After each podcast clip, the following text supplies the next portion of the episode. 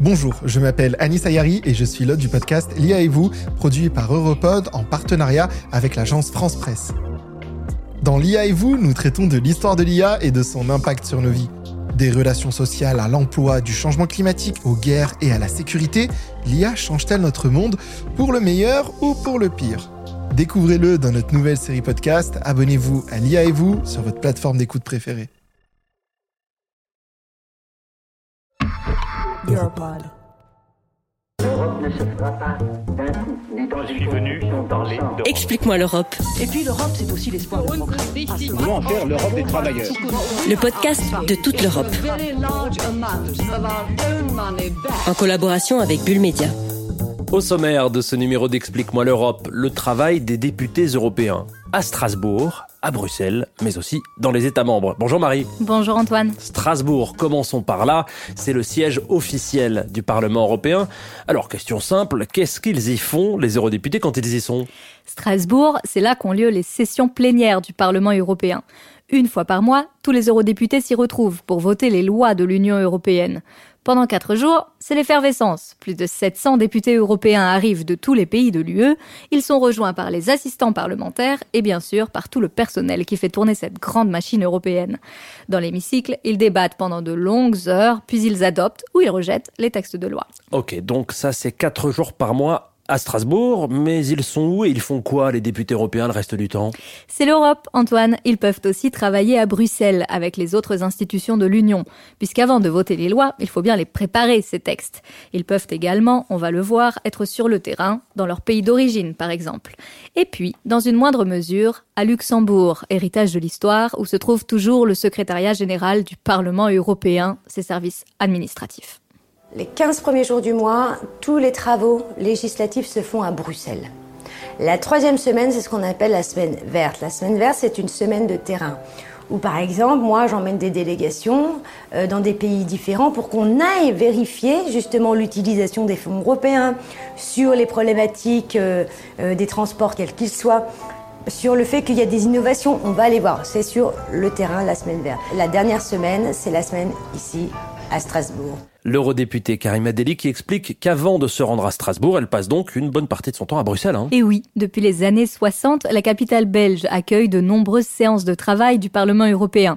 C'est pratique. Les députés sont ainsi plus proches de la Commission européenne qui propose les textes de loi et du Conseil de l'UE qui représente les États membres et qui est chargé, comme le Parlement, d'amender et de voter les textes. Bon, et alors concrètement, que font les eurodéputés quand ils sont à Bruxelles? Un travail de fond, essentiel pour faire avancer les projets de législation.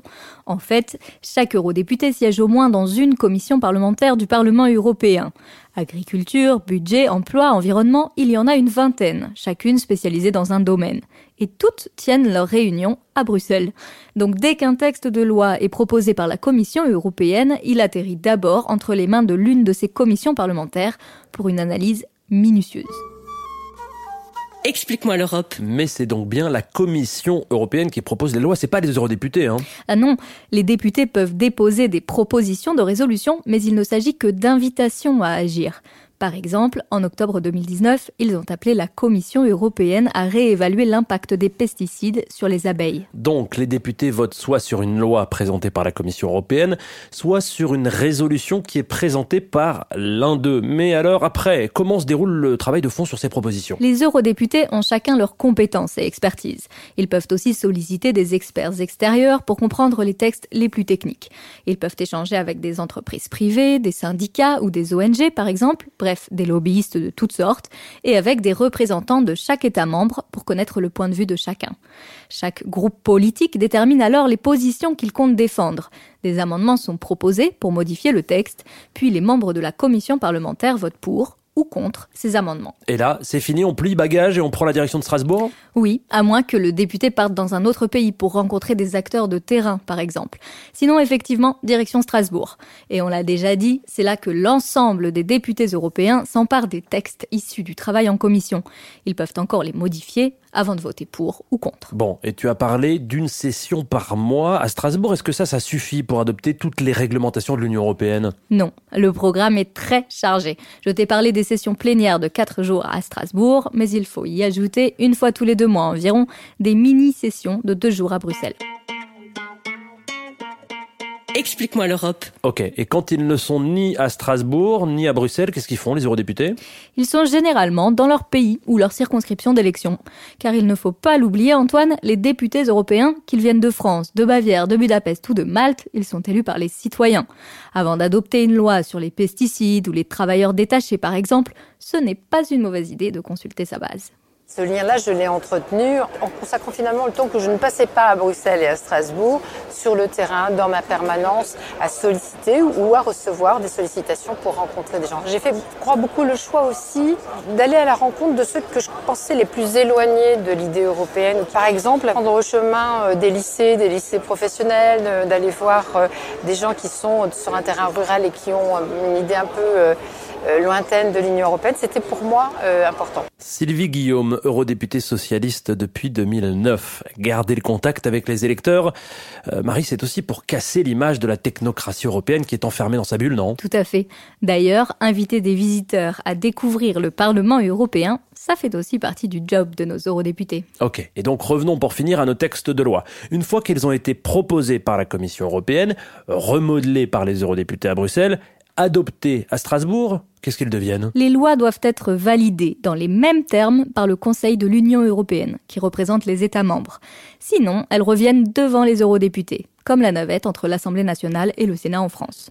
Ensuite, certains textes s'appliquent directement, ce sont les règlements, et d'autres doivent encore être transposés dans le droit des États membres, ce sont les directives, et cela peut prendre de longs mois supplémentaires. Merci Marie. Donc on retient que lorsqu'ils ne sont pas à Strasbourg, les députés européens ne chôment pas forcément. Ils peuvent être à Bruxelles, en train de mener un travail de fond sur les textes au sein des commissions parlementaires du Parlement européen, dans leur pays, au contact de ceux qui les ont élus, ou alors dans d'autres pays, à la rencontre d'acteurs de terrain. Ce podcast a été réalisé en partenariat avec le Bureau en France du Parlement européen. Retrouvez-le sur toute l'Europe, sur Bulle Média, sur 20 minutes et sur toutes les plateformes d'écoute. À très vite pour un prochain numéro.